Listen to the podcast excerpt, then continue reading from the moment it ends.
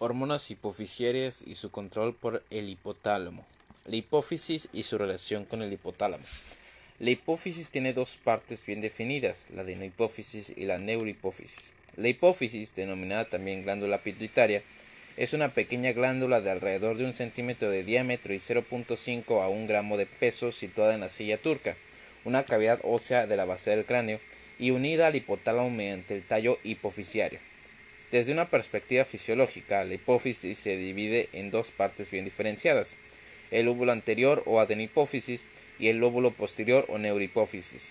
Entre ambos existe una pequeña zona poco vascularizada denominada parte intermedia, mucho menos desarrollada en especie humana y mucho más grande y funcional en algunos animales inferiores. Desde el punto de vista embriológico, las dos porciones de la hipófisis tienen procedencias diferentes. La adenohipófisis deriva de la bolsa de Rank, una invaginación embriológica del epitelio faríngeo, y la neurohipófisis lo hace de una invaginación del tejido nervioso del hipotálamo. El origen de la adenohipófisis en el epitelio faríngeo explica la naturaleza epitelial de sus células, mientras que el origen de la neurohipófisis en el tejido nervioso justifica la presencia de abundantes células de tipo glial en esta glándula. La adenohipófisis secreta seis hormonas peptídicas necesarias y otras de menor importancia mientras que la neurohipófisis sintetiza dos hormonas peptídicas importantes. Las hormonas de la adenohipófisis intervienen en el control de las funciones metabólicas de todo el organismo, según se muestra a continuación. La hormona del crecimiento estimula el, eh, la hormona del crecimiento estimula el crecimiento de todo el cuerpo mediante su acción sobre la formación de proteínas y sobre la multiplicación y diferenciación celular. La corticotropina controla la secreción de algunas hormonas córticas suprarrenales que a su vez afectan el metabolismo de la glucosa, las proteínas y los lípidos. La tirotropina, hormona estimulante del tiroides, controla la secreción de tiroxina y triiodotironina por la glándula tiroides. A su vez, estas hormonas regulan casi todas las reacciones químicas intracelulares que tienen lugar en el organismo. La prolactina estimula el desarrollo de las glándulas mamarias y la producción de leche. Por último, las dos hormonas gonadotropínicas distintas, la hormona estimulante de los folículos y la hormona luteinizante, controlan el crecimiento de los ovarios y los testículos, así como su actividad hormonal y reproductora. Las dos hormonas secretadas por la neurohipófisis desempeñan otras funciones. La hormona antidiurética, también llamada vasopresina, controla la excreción de agua en la orina, con lo que ayuda a regular la concentración hídrica en los líquidos corporales. La oxitocina contribuye a la secreción de leche desde las glándulas mamarias hasta los pezones durante la lactancia, Posiblemente interviene también en el parto al final de la gestación. La adenohipófisis contiene varios tipos celulares que sintetizan y secretan hormonas. De ordinario existe un tipo celular para, por cada hormona principal formada en la adenohipófisis. Mediante el uso de tinciones especiales a los anticuerpos de gran afinidad que se unen a cada una de las hormonas, resulta posible diferenciar al menos cinco tipos de células. Las cinco tipos de células son somatotrofas, hormona del crecimiento humana, que producen hormona del crecimiento, corticotropas, corticotropina, tirotropas, tirotropina. La gonadotropas, hormonas gonadotropínicas, es decir, la hormona luteinizante y la hormona folicoestimulante, y lactotropas, que fabrican prolactina. Entre el 30 y el 40% de las células adenohipofisiarias son somatotrofas y secretan hormona del crecimiento y alrededor del 20%, del 20 son corticotropas que secretan ACTH, cada uno de los cuales cada uno de los demás tipos representa tan solo del 3 al 5% del total. No obstante, secretan hormonas potentes para el control de la función tiroidea, de las funciones sexuales y de la secreción de leche a nivel de las mamas. Las células somatotrofas se tiñen intensamente con colorantes ácidos por lo que se les denomina acidófilas. Así pues, los tumores hipofisieros que secretan grandes cantidades de hormona del crecimiento humano reciben el nombre de tumores acidófilos.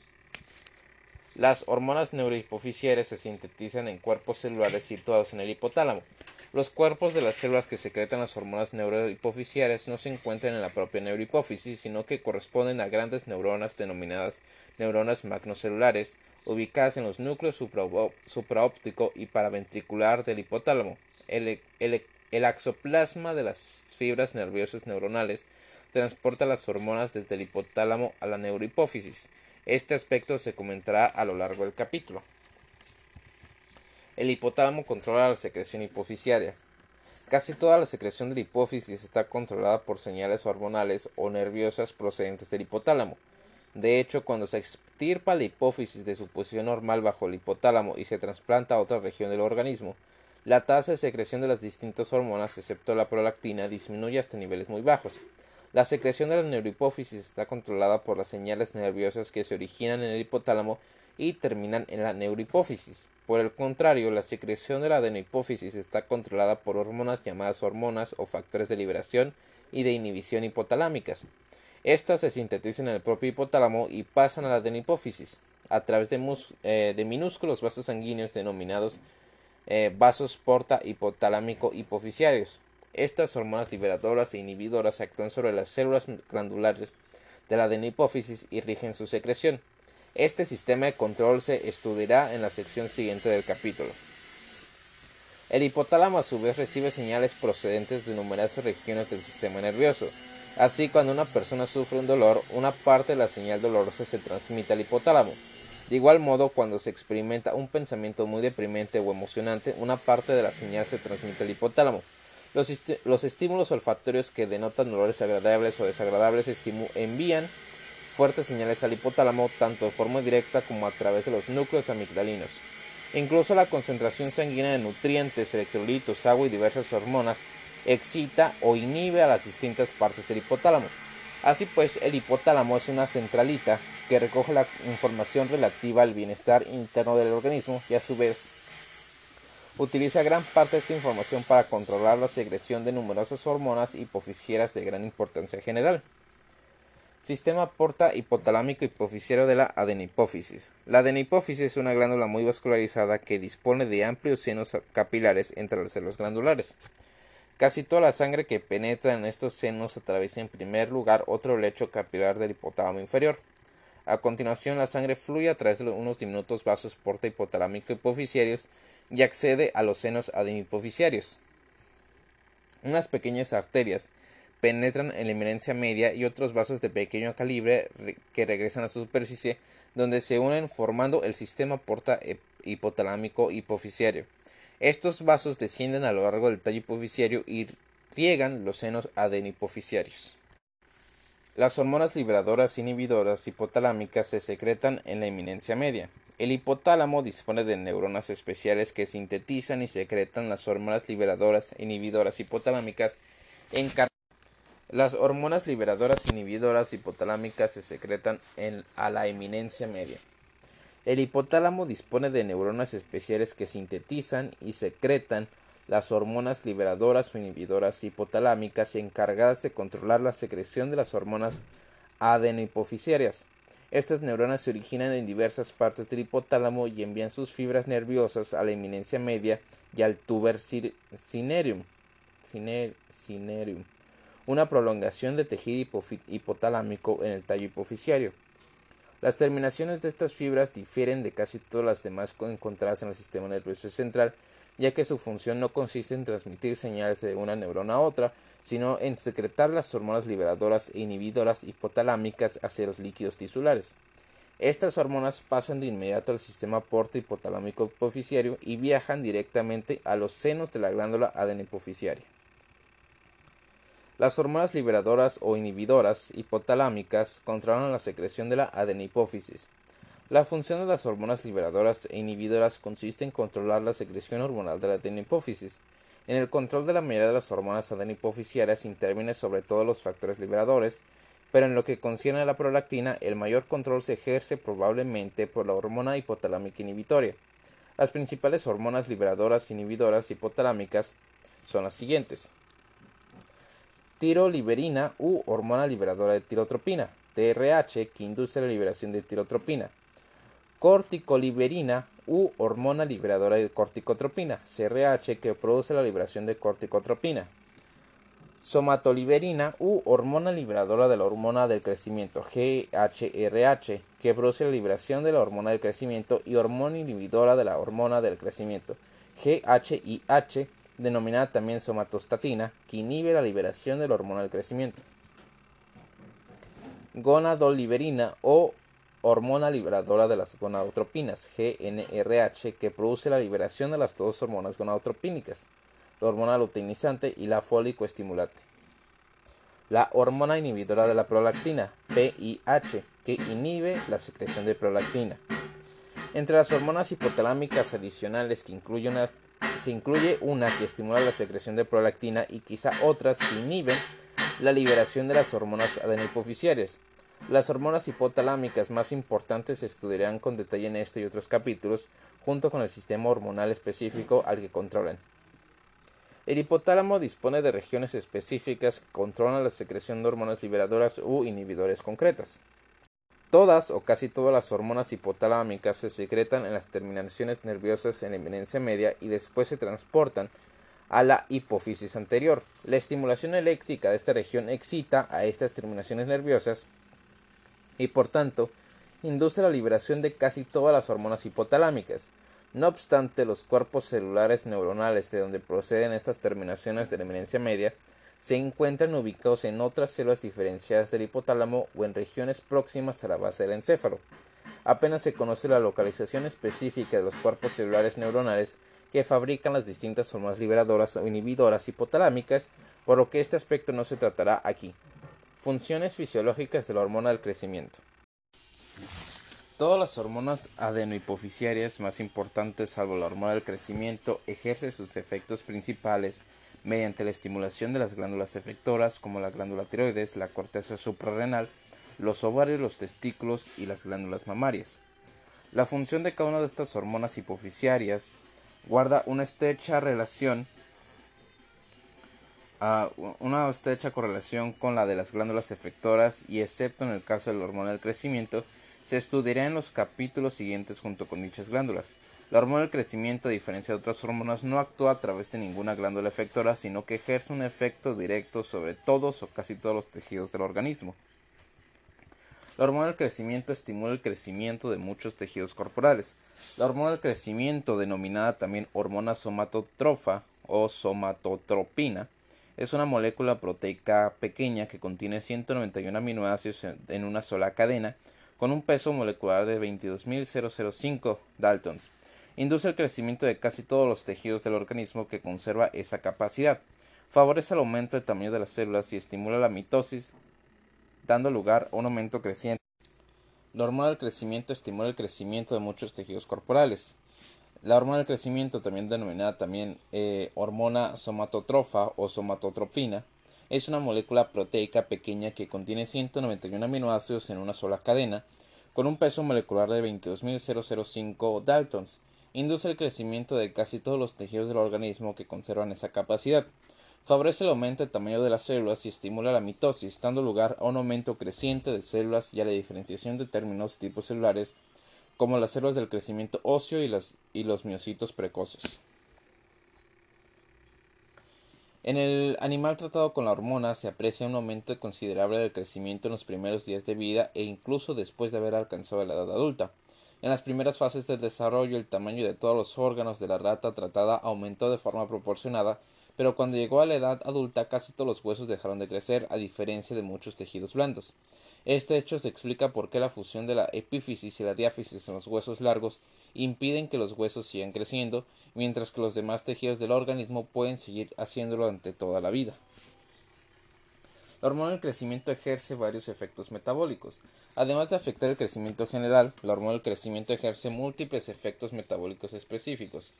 Eh, aumenta la síntesis proteica en casi todas las células del organismo, favorece la movilización de los ácidos grasos del tejido adiposo, incrementa la cantidad de ácidos grasos libres en la sangre y potencia el uso de los ácidos grasos como fuente de energía y disminuye la cantidad de glucosa utilizada en todo el organismo. Así pues, la hormona del crecimiento estimula la formación de proteínas, la utilización de los depósitos de lípidos y la conservación de los hidratos de carbono. La hormona del crecimiento favorece el depósito de proteínas en los tejidos. Aunque se ignoran los mecanismos exactos mediante los cuales la hormona del crecimiento potencia el depósito de proteínas, se conocen distintos efectos que podrían favorecerlo. Facilitación del transporte de aminoácidos a través de las membranas celulares. La hormona del crecimiento intensifica el transporte de la mayoría de los aminoácidos a través de las membranas celulares hacia el interior de la célula. Se eleva así la concentración celular de aminoácidos, lo que puede explicar, al menos en parte, el incremento de la síntesis de proteínas. Este control del transporte de aminoácidos es similar al efecto que ejerce la insulina para controlar el transporte de glucosa a través de la membrana. Aumenta la traducción de ARN para facilitar la síntesis proteica en los ribosomas. Aunque la concentración de aminoácidos en las células no aumente, la hormona la hormona del crecimiento incrementa la traducción del ARN, haciendo que los ribosomas del citoplasma sinteticen un mayor número de proteínas. Aumenta la transcripción nuclear del ADN para formar ARN. En periodos prolongados de 24 a 48 horas, la hormona del crecimiento estimula también la transcripción del ADN en el núcleo, haciendo que aumente la cantidad de ARN formado. A su vez, este proceso intensificará la síntesis de proteínas y el crecimiento, siempre que se disponga de una cantidad suficiente de energía, aminoácidos, vitaminas y otras sustancias necesarias. A largo plazo, esta es quizá la función más importante de la hormona del crecimiento. Descenso del catabolismo de las proteínas y los aminoácidos. Junto al incremento de la síntesis de proteínas se produce una disminución de la degradación de las proteínas celulares. Este hecho se explica probablemente porque la hormona del crecimiento también moviliza grandes cantidades de ácidos grasos libres del tejido adiposo que se emplean para abastecer de energía a las células del cuerpo, actuando de esta forma como un potente ahorrador de proteínas. En resumen, la hormona del crecimiento mejora casi todos los aspectos de la captación de aminoácidos y de la síntesis proteica por las células y al mismo tiempo reduce la degradación de las proteínas. La hormona del crecimiento favorece la utilización de la grasa como fuente de energía. La hormona del crecimiento induce la liberación de los ácidos grasos del tejido adiposo y por consiguiente aumenta su concentración en los tejidos corporales. Asimismo, intensifica la conversión de ácidos grasos en acetilcoenzima A, acetil-CoA y su utilización subsiguiente como fuente de energía en todos los tejidos del organismo. En consecuencia, Bajo los efectos de la hormona del crecimiento, los lípidos se usan como fuente de energía en detrimento de los hidratos de carbono y las proteínas. El efecto de la hormona del crecimiento favorecedor de la utilización de las grasas junto con sus efectos anabólicos proteicos produce un incremento de la masa corporal magra. No obstante, la hormona del crecimiento tarda varias horas en movilizar las grasas, mientras que la intensificación de la síntesis de proteínas requiere solo unos minutos. efecto cetógeno de un exceso de hormona del crecimiento. Bajo la influencia de una cantidad excesiva de hormona del crecimiento, la movilización de las grasas del tejido adiposo resulta a veces tan elevada que el hígado forma grandes cantidades de ácido acetoacético y lo libera hacia los líquidos corporales, causando así cetosis. Esta movilización excesiva de grasa del tejido adiposo provoca con frecuencia esteatosis hepática. La hormona del crecimiento reduce la utilización de los hidratos del carbono. La hormona del crecimiento ejerce múltiples efectos que repercuten en el metabolismo de los hidratos de carbono. Disminuye la captación de glucosa en los tejidos como el músculo esqueleto y el tejido adiposo. También aumenta la producción hepática de glucosa y incrementa la secreción de insulina. Cada uno de estos cambios obedece a la resistencia a la insulina inducida por la hormona del crecimiento que atenúa la acción de la hormona encargada de estimular la captación y la utilización de glucosa por el músculo esquelético y el tejido adiposo y de inhibir la producción hepática de glucosa. Todo ello conlleva un incremento de la glucemia y un incremento compensador de la secreción insulínica. Por estas razones, los efectos del hormona del crecimiento se denominan diabetógenos, diabetógenos y su secreción excesiva puede provocar alteraciones metabólicas muy similares a las observadas en los pacientes con diabetes de tipo 2, diabetes no insulodependiente, que también son muy resistentes a los efectos metabólicos de la insulina. Aún se ignora el mecanismo exacto mediante el cual la hormona del crecimiento produce resistencia a la insulina y reduce la utilización de glucosa por las células. No obstante, el incremento de la concentración sanguínea de ácidos grasos inducido por la hormona del crecimiento contribuye probablemente al deterioro de la acción de la insulina sobre la utilización de la glucosa tisular. Los estudios experimentales indican que, la elevación de las concentraciones sanguíneas de los ácidos grasos por encima del valor normal reduce con rapidez la sensibilidad del hígado y del músculo esquelético a los efectos de la insulina sobre el metabolismo de los hidratos de carbono. Necesidad de insulina y de hidratos de carbono para la estimulación del crecimiento por la hormona del crecimiento. La hormona del crecimiento no ejerce su acción en los animales que carecen de páncreas. Tampoco lo hace cuando se eliminan de la alimentación los hidratos de carbono. Esto demuestra que la eficacia de la hormona requiere una actividad adecuada de la insulina y unos depósitos suficientes de hidratos de carbono. En parte, estas necesidades de hidrato de carbono y de insulina se destinan a aportar la energía necesaria para el metabolismo del crecimiento, pero parece haber también otros efectos. De especial importancia es el efecto específico de la insulina que potencia el transporte de algunos aminoácidos hacia las células, al igual que potenciar el transporte de glucosa. La hormona del crecimiento estimula el crecimiento del cartílago y del hueso. Aunque la hormona del crecimiento estimula el depósito de proteínas y el crecimiento de casi todos los tejidos del organismo, su efecto más evidente consiste en el aumento y crecimiento del esqueleto. Esto ocurre como consecuencia de los múltiples efectos que ejerce la hormona del crecimiento sobre el hueso, entre los que destacan el aumento del depósito de proteínas por acción de las células condrocíticas y osteogénicas inductoras del crecimiento óseo, la mayor velocidad de reproducción de estas células, y un efecto específico consistente en la conversión de los condrocitos en células osteogénicas, con lo que se produce el depósito específico de hueso nuevo. Existen otros mecanismos fundamentales que explican el crecimiento óseo, por lo que se refiere al primero, en respuesta a la estimulación del hormona del crecimiento, la longitud de los huesos largos aumenta en los cartílagos epifisiarios, donde la epífisis de los extremos del hueso están separadas de sus diáfisis. Este crecimiento produce en primer lugar el depósito de cartílago nuevo, seguido de su conversión en hueso nuevo. En consecuencia, la diáfisis se alargan, separándose cada vez más de la epífisis. Del mismo lado, el cartílago epifisiario va desapareciendo de modo que al final de la adolescencia ya no queda cartílago epifisiario adicional que permita seguir creciendo a los huesos largos. En estas circunstancias tiene lugar la fusión ósea entre la diáfisis y la epífisis en cada uno de los extremos y el crecimiento en longitud de los huesos largos se detiene. En el segundo mecanismo del crecimiento óseo, los osteoblastos del, periodo, del periósteo óseo y de algunas cavidades óseas depositan hueso nuevo en la superficie del viejo. Al mismo tiempo, los osteoclastos eliminan el hueso viejo. Cuando el ritmo de eh, posición supera el de resorción, el grosor del hueso aumenta. La hormona del crecimiento tiene un potente efecto estimulante de los osteoblastos. En consecuencia, el grosor de los huesos puede seguir aumentando durante toda la vida bajo los efectos del hormona del crecimiento. Este es el caso sobre todo de los huesos membranosos. Por ejemplo, a veces, a veces estimula el crecimiento de los huesos de la mandíbula incluso después de la adolescencia, con la consiguiente prominencia de la barbilla y los dientes inferiores. De igual modo, los huesos del cráneo aumentan de grosor y originan una protuberancia ósea por encima de los ojos. La hormona del crecimiento ejerce muchos de sus efectos a través de sustancias intermediarias denominadas somatomedinas, también denominadas factores de crecimiento pseudoinsulínicos. Cuando se aplica directamente la hormona de crecimiento a los condrocitos cultivados fuera del organismo, rara vez proliferan o aumentan de tamaño. No obstante, cuando se inyecta al animal intacto, sí se produce la proliferación y el crecimiento de estas mismas células. En pocas palabras, se ha constatado que la hormona del crecimiento actúa sobre el hígado y en menor medida sobre otros tejidos, para formar pequeñas proteínas denominadas somatomedinas que a su vez ejercen un potente efecto estimulador de todos los aspectos del crecimiento óseo. Muchos de estos efectos de las somatomedinas sobre el crecimiento se asemejan a los de la insulina. Por consiguiente, las somatomedinas reciben también el nombre de factores de crecimiento pseudoinsulínicos, IGF, del, del inglés Insulin Glycine Growth Factors.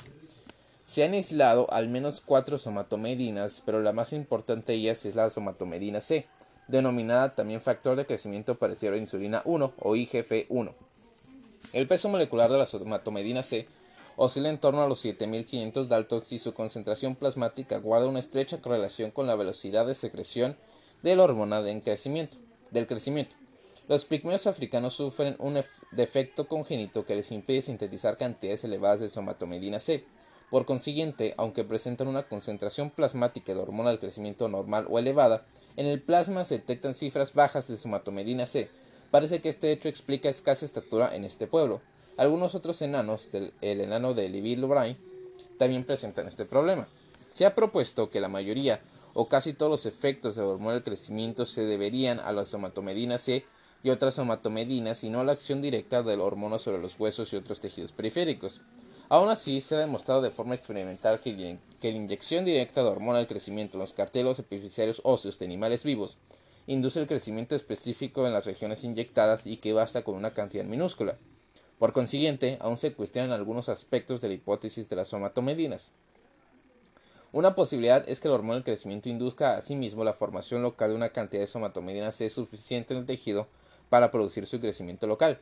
También cabe la posibilidad de que sea la propia hormona del crecimiento la responsable y directa del aumento del crecimiento de algunos tejidos y de que el mecanismo de la somatomedina constituye un medio alternativo, pero no, imprescindible, de favorecer el crecimiento. Acción breve de la hormona del crecimiento y acción prolongada de la somatomedina C. La hormona del crecimiento se une de forma muy laxa a las proteínas plasmáticas de la sangre y por tanto se libera con rapidez desde la sangre a los tejidos. Su semivida en la sangre es inferior a 20 minutos. Por el contrario, la somatomedina C se une con fuerza a una proteína transportadora sanguínea que al igual que la somatomedina C se genera en respuesta a la hormona del crecimiento. El resultado es que el paso de la somatomedina C de la, eh, de la sangre a los tejidos es lento y su semivida es de unas 20 horas. Estos factores prolongan en gran medida los efectos estimulantes del crecimiento ejercidos por los picos de secreción de la hormona del crecimiento conforme varía. Regulación de la secreción de hormona del crecimiento. Eh, durante muchos años se pensó que la hormona del crecimiento se secretaba sobre todo durante el periodo de crecimiento y que luego desaparecía de la sangre después de la adolescencia. Se ha demostrado que esto no es verdad. Después de la adolescencia la secreción disminuye lentamente con la edad y en última instancia alcanza el 25% del nivel eh, de la, adolescencia a una edad muy avanzada. La secreción de hormona del crecimiento sigue un patrón pulsátil con ascensos y descensos. No se conocen los mecanismos exactos que controlan su secreción, pero existen diversos factores relacionados con la nutrición o el estrés que la estimulan. La inanición, en especial cuando existe un déficit grave de proteínas, también la hipoglucemia una baja concentración sanguínea de ácidos grasos, el ejercicio, la excitación, los traumatismos y grelina, una hormona secretada por el estómago antes de las comidas. Asciende de forma característica durante las dos primeras horas de sueño profundo. La concentración normal de la hormona del crecimiento en el plasma adulto oscila entre 1.6 y 3 nanogramos por mililitro, mientras que en los niños o adolescentes se aproxima a 6 nanogramos por mililitro. Estos valores suelen aumentar hasta 50 nanogramos por minuto cuando se agotan las reservas de proteína o de hidratos de carbono durante la inanición prolongada. Durante los procesos agudos, la hipoglucemia estimula la secreción de hormona del crecimiento en mayor medida que el descenso agudo del aporte de proteínas. Por el contrario, en las enfermedades crónicas parece que la secreción de hormona del crecimiento guarda una mayor correlación con el grado de agotamiento celular de proteínas que con la magnitud de la insuficiencia de glucosa. Por ejemplo, las cifras sumamente elevadas de hormona del crecimiento que detectan durante la iniciación se relacionan sobre todo con la magnitud del grado de agotamiento proteico. Ah, Función del hipotálamo, de la hormona liberadora de la hormona del crecimiento y de la somatostatina en el control de la secreción de hormona de crecimiento. Teniendo en cuenta la descripción anterior de los múltiples factores que afectan la secreción de hormona del crecimiento, resulta sencillo comprender la perplejidad de los fisiólogos a la hora de, desentrañar los misterios de la regulación de la secreción de hormona del crecimiento. Se sabe que está controlada por dos factores secretados en el hipotálamo y luego transportados a la adenihipófisis ah, por los vasos porta hipotalámicos hipofisiarios. Se trata de la hormona liberadora de la hormona del crecimiento, GHR, y de la hormona inhibidora de la hormona del crecimiento, denominada también somatostatina. Ambos son polipéptidos. La GHRH está formada por 24 aminoácidos y la somatostatina por 14. El núcleo hipotalámico que induce la secreción de GHRH en el núcleo ventromedial, es decir, la misma región del hipotálamo sensible a la concentración sanguínea de glucosa, que provoca la sensación de saciedad en la hiperglucemia y de hambre en la hipoglucemia, la secreción de somatostatina está controlada por otras regiones adyacentes del hipotálamo. Por consiguiente, parece razonable pensar que las mismas señales que modifican el instinto por el que una persona se alimenta también afecta la tasa de secreción de hormona del crecimiento. De igual modo, las señales hipotalámicas derivadas de las emociones, el estrés y los traumatismos afectan al control hipotalámico de la secreción de la hormona de crecimiento. De hecho, se ha demostrado que de forma experimental que las catecolaminas, la dopamina y la serotonina cada una liberada por un sistema neuronal hipotalámico distinto, incrementan la secreción de la hormona de crecimiento. Es probable que casi todo el control de la secreción de GH eh, dependa de la hormona de crecimiento, dependa de la hormona liberadora de hormona del crecimiento GHRH y no de la somatostatina, una hormona inhibidora. La GHRH estimula la secreción de la hormona del crecimiento mediante unión a receptores de membrana específicos en la superficie externa de las células de la GH del hormona del crecimiento que se encuentran en la adenipófisis. A su vez, estos receptores activan el sistema de adeninato ciclasa de la membrana celular, haciendo que la concentración intracelular de monofosfato de adenosina cíclico, AMP cíclico, ascienda. A su vez, este ejerce efectos a corto y largo plazo.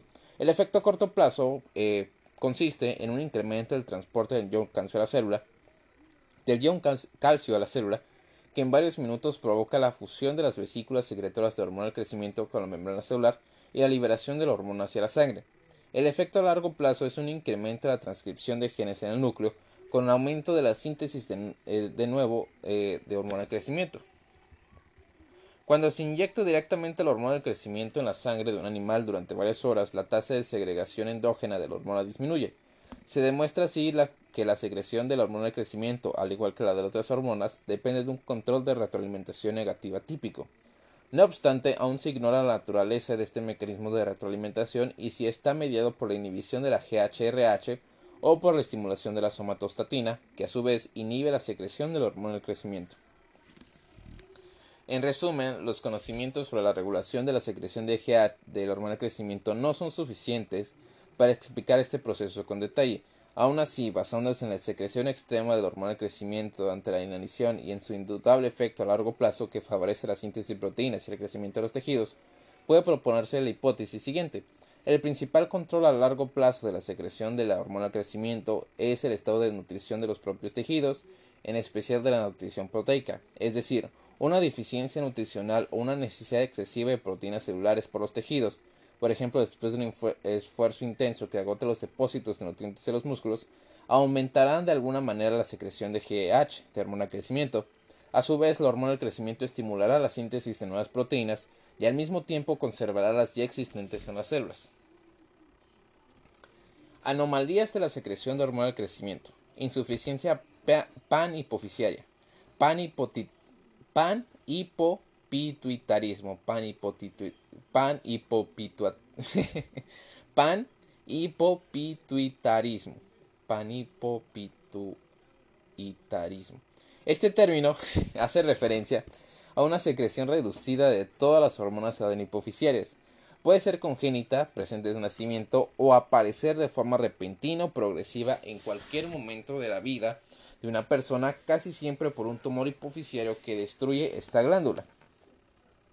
Enanismo. Casi todos los casos de enanismo se deben a una deficiencia generalizada de la secreción de la hipófisis, pan-hipopituitarismo, durante la infancia. En general, todas las partes del organismo se desarrollan en forma proporcionada, pero la velocidad de desarrollo es mucho menor. Los niños de 10 años presentan el desarrollo corporal de uno de 4 o 5 y cuando llegan a los 20 tienen un desarrollo corporal de un niño de 7 a 10 años. Las personas con enanismo panipoficiario no alcanzan la pubertad y nunca llegan a secretar una cantidad de hormonas gonadotrópicas suficiente para desarrollar las funciones sexuales de la edad adulta. No obstante, en la tercera parte de los casos solo existe una deficiencia aislada de la hormona del crecimiento. Estas personas maduran sexualmente y en ocasiones se reproducen. Existe un tipo de enanismo, el pigmeo africano y el enano de Levi y el enano de Levi-Lorraine, en el que la secreción de hormona del crecimiento es normal o elevada, pero se asocia a una incapacidad hereditaria para formar somatomedina C, factor crítico para la estimulación del crecimiento por parte de la hormona del crecimiento. Tratamiento con hormona del crecimiento humana.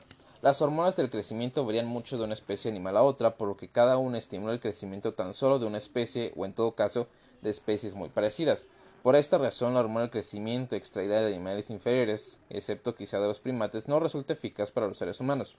Por consiguiente, la hormona del crecimiento extraída de los seres humanos recibe el nombre de hormona del crecimiento humana para distinguirla de las demás. En el pasado resultaba muy complicado obtener cantidades suficientes de hormona del crecimiento humana para tratar a los pacientes con déficit de GH, excepto en condiciones experimentales, pues era necesario extraerla de la glándula hipoficiaria humana. No obstante, en la actualidad es posible sintetizarla a partir de la bacteria Escherichia coli, gracias a la implicación exitosa de la tecnología del ADN recombinante.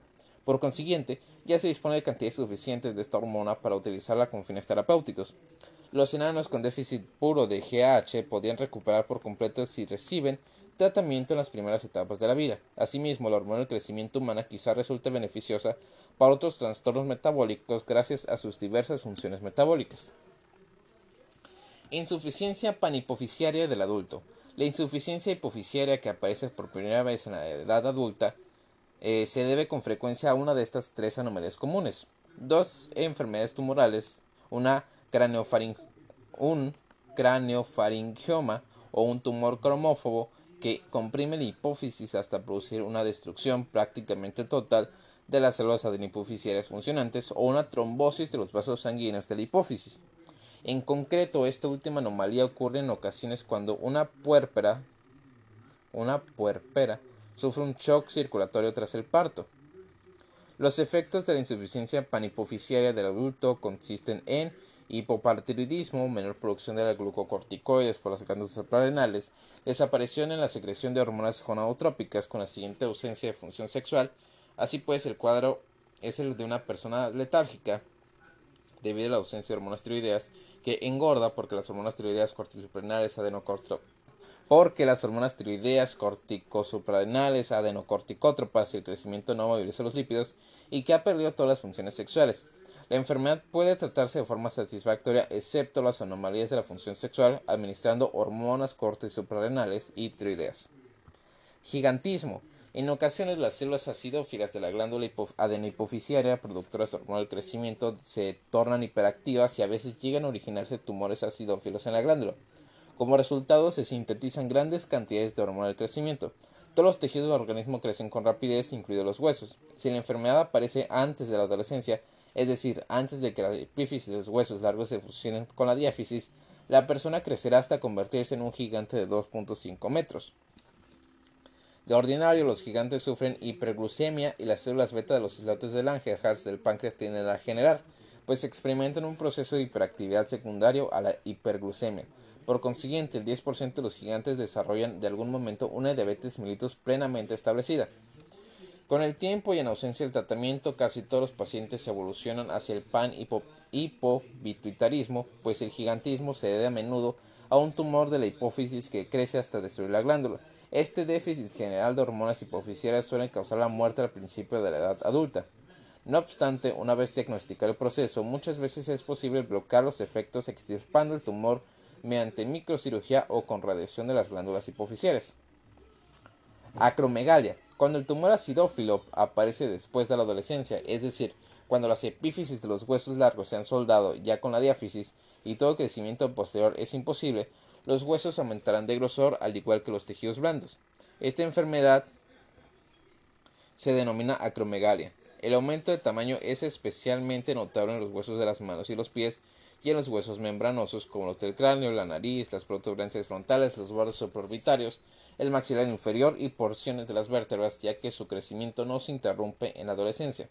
Por tanto, el maxilar inferior se proyecta hacia adelante, a veces más de un centímetro, y la frente también se adelanta, por el desarrollo excesivo de los bordes supraorbitarios. El tamaño de la nariz llega a duplicarse, se precisan unos zapatos de número 48 incluso superior, y el grosor de los dedos aumenta en, extremo, de forma que las manos alcanzan un tamaño dos veces superior al normal. Además de estos efectos, las lesiones vertebrales provocan la aparición de una joroba denominada en la clínica sifosis. Por último, muchos tejidos blandos como la lengua, el hígado y en especial los riñones aumentan mucho de tamaño. Posible efecto de la menor secreción de hormona de crecimiento en el envejecimiento. El proceso del envejecimiento se acelera en las personas que pierden la capacidad de secretar hormona del crecimiento. Por ejemplo, una persona de 50 años que lleva varios años sin producir hormona de crecimiento probablemente tendrá el aspecto de unas de 65. El envejecimiento parece ser el resultado sobre todo, de un, sobre todo de un menor depósito de proteínas en casi todos los tejidos del organismo y de un mayor almacenamiento de grasa en su lugar. Los efectos físicos y fisiológicos consisten en una piel muy arrugada, deterioro del funcionamiento de algunos órganos y pérdida de masa y de fuerza muscular. Con el envejecimiento, la concentración plasmática media de la hormona de crecimiento en las personas sanas sigue este curso. Permítanme. Ok. De 5 a 20 años se secretan 6 nanogramos por mililitro, de 20 a 40 3 nanogramos y de, de 40 a 70 1.6. Así pues, resulta muy posible que algunos de los efectos del envejecimiento normal se deban al descenso de la secreción de hormona de crecimiento. De hecho, en algunos estudios de tratamiento con esta hormona en personas de edad madura se ha observado tres efectos beneficiosos. El primero es el mayor depósito de proteínas en el organismo, en especial en los músculos, también la disminución de los depósitos de grasa y la sensación de mayor energía. Sin embargo, otros estudios han demostrado que el tratamiento de pacientes de edad avanzada con hormona del crecimiento recombinante puede producir varios efectos secundarios no deseados como resistencia a la insulina y diabetes, edema, síndrome del túnel del carpo y artralgias, que es el dolor articular. Por tanto, en general no se recomienda el tratamiento con hormona de crecimiento recombinante en pacientes sanos de edad avanzada con función endocrina normal. La neurohipófisis y su relación con el hipotálamo. La neurohipófisis, conocida también como hipófisis posterior o lóbulo posterior de la hipófisis, se compone sobre todo de células similares a las gliales denominadas pituicitos. Pituicitos. Estas células no secretan hormonas, sino que constituyen eh, meras estructuras de sostén para un, para un gran número de fibras nerviosas terminales y de terminaciones nerviosas de las vías procedentes de los núcleos supraóptico y paraventricular del hipotálamo. Estas vías acceden a la neurohipófisis a través del tallo hipofisiario. Las terminaciones nerviosas son nóbulos bulbosos provistos de numerosos gránulos secretores. Estas terminaciones eh, reposan sobre la superficie de los capilares hacia los que secretan dos hormonas neurohipofisiales. La primera es la hormona antidiurética ADH, también llamada vasopresina, y la oxitocina. Si se secciona el tallo hipofisiario por encima de la hipófisis, pero se mantiene intacto todo el hipotálamo, la secreción de hormonas neurohipofisiales disminuirá de forma transitoria y unos días después recuperará la normalidad. Las hormonas se secretan entonces por las terminaciones seccionadas de las fibras del hipotálamo y no por las que se encuentran en la neurohipófisis. Este efecto obedece a que las hormonas se sintetizan inicialmente en los cuerpos celulares de los núcleos supraóptico y paraventricular y después se transportan en combinación con proteínas transportadoras denominadas neuroficinas a las terminaciones nerviosas de la neurohipófisis a la que tardan varios días en llegar. La ADH eh, se forma principalmente en el núcleo supraóptico, mientras que la oxitocina se forma sobre todo en el paraventricular.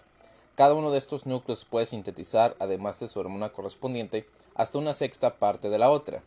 Cuando se transmiten los impulsos nerviosos a lo largo de las fibras desde los núcleos supraóptico o paraventricular, los gránulos secretores de las terminaciones nerviosas liberan de inmediato la hormona mediante un proceso de secreción habitual conocido como exocitosis, y aquella penetra en los capilares adyacentes. La neuroficina y las hormonas de crecimiento se secretan a la vez, pero dado que su unión es laxa, la hormona se separa con gran rapidez. Tras abandonar las terminaciones nerviosas, la neuroficina no ejerce función conocida alguna. Estructuras químicas de la hormona antidiurética y la oxitocina. La oxitocina y la ADH, vasopresina, son polipéptidos de, 9 aminoácidos cada uno, con las secuencias siguientes: vasopresina, cisteína, tirosina, fenilanina, eh, glicina, ACN, cisteína, prolina, arginina, eh, GLI-NH2. Glicina, NH2. Oxitocina, cisteína, tirosina y ILE, eh, GLN, ACN, cisteína, prolina, leucina, eh, glicina, NH2. Disculpen que no me sepa bien los aminoácidos. Obsérvese que estas dos hormonas son prácticamente idénticas, salvo porque la vasopresina contiene fenilalanina y arginina en lugar de isoleucina y leucina. La similitud de ambas moléculas explica la semejanza de sus funciones. Funciones fisiológicas de la hormona antidiurética. La inyección de cantidades minúsculas de ADH de tan solo 2 nanogramos reduce la excreción renal del agua, antidiuresis. Este efecto antidiurético se estudió con detalle eh, eh, anteriormente. En pocas palabras, si no existe ADH, los túbulos y conductos colectores serán prácticamente impermeables al agua, lo que evitará su reabsorción e inducirá una pérdida extrema de líquido en la orina, que estará muy diluida. Por el contrario, en presencia de ADH aumentará en gran medida la permeabilidad de los conductos y túbulos conductores, por lo que casi todo el agua se reabsorbe a medida que el líquido tubular atraviesa estos conductos, haciendo que el organismo conserve el agua y produzca una orina muy concentrada. No se conoce por completo el mecanismo exacto por el que la ADH incrementa la permeabilidad de los túbulos colectores. Sin la hormona, las membranas luminales de las células epiteliales de los túbulos son prácticamente impermeables al agua. No obstante, en el interior de la membrana celular existe un gran número de vesículas especiales que contienen poros muy permeables al agua denominadas acuaporinas. Cuando la ADH, la hormona antidiurética, actúa en la célula, se combina primero con receptores de membrana que activan a la adenilatociclasa inducen la formación de MP cíclico en el citoplasma de las células tubulares. Esto a su vez provoca la fosforilación de los elementos contenidos en las vesículas epiteliales, lo que determina la inserción de dichas vesículas en las membranas celulares apicales y proporciona así numerosas zonas muy permeables al agua. Todo este proceso dura entre 5 y 10 minutos. Después, en ausencia de la ADH, todo el proceso se invierte en otros, 10 o, en otros 5 a 10 minutos. Así pues, con este proceso se consiguen de forma temporal muchos poros nuevos que permiten la difusión libre del agua del líquido tubular al líquido intersticial tubular tras atravesar las células epiteliales tubulares. El agua se absorbe, eh, entonces en los túbulos y los conductos colectores mediante ósmosis. Eh, como se explicó anteriormente en el que se bueno en el capítulo 28 de este libro en el que se abordó el mecanismo renal de la concentración urinaria. Regulación de la producción de hormona antidiurética. El aumento de la osmolaridad del líquido extracelular estimula la secreción de hormona antidiurética. Cuando se inyecta una solución concentrada de electrolitos en, en la arteria que riega el hipotálamo, las neuronas ADH de los núcleos supraóptico paraventricular transmiten de inmediato impulsos a la neurohipófisis para que libere gran cantidad de ADH a la sangre circulante.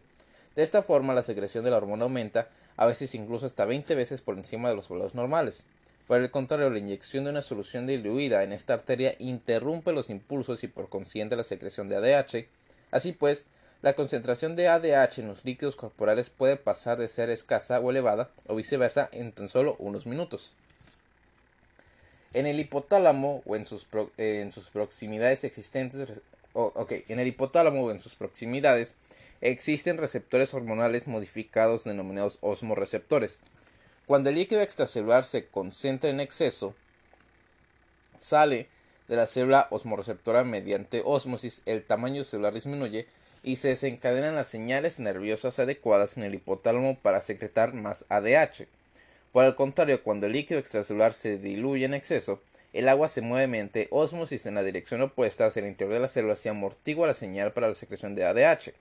Aunque algunos investigadores opinan que estos osmoreceptores se localizan en el propio hipotálamo, posiblemente en el núcleo supraóptico, otros creen que se hallan en el órgano vasculoso, una estructura muy vascularizada en la pared anteroventral del tercer ventrículo. Cualquiera que sea el mecanismo, los líquidos corporales concentrados estimulan la actividad del núcleo supraóptico, mientras que los diluidos la inhiben. Por tanto, se dispone de un sistema de control de retroalimentación para regular la presión osmótica total de los líquidos del cuerpo. Un volumen sanguíneo y una presión arterial bajos estimulan la secreción de ADH, efectos vasoconstrictores de la ADH. Cuando las concentraciones sanguíneas de ADH caen, la conservación renal de agua aumenta, mientras que cuando son elevadas ejercen un potente efecto y contraen todas las arterias del organismo, con el consiguiente ascenso de la presión arterial. Por esta razón, la ADH recibe también el nombre de vasopresina.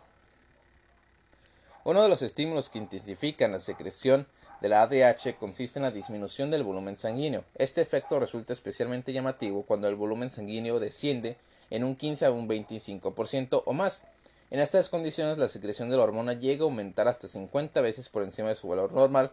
La causa de este proceso se explica a continuación. Las aurículas poseen receptores de distensión que se excitan cuando el llenado es excesivo. Una vez excitados, estos receptores envían señales al encéfalo para inhibir la secreción de ADH. Por el contrario, si no se excitan porque el llenado es escaso, se producirá el efecto contrario. La, secreción de ADH se incrementará enormemente. La disminución de la distinción de los vasoreceptores en las regiones carotídeas, aórtico y pulmonar también favorece la secreción de ADH.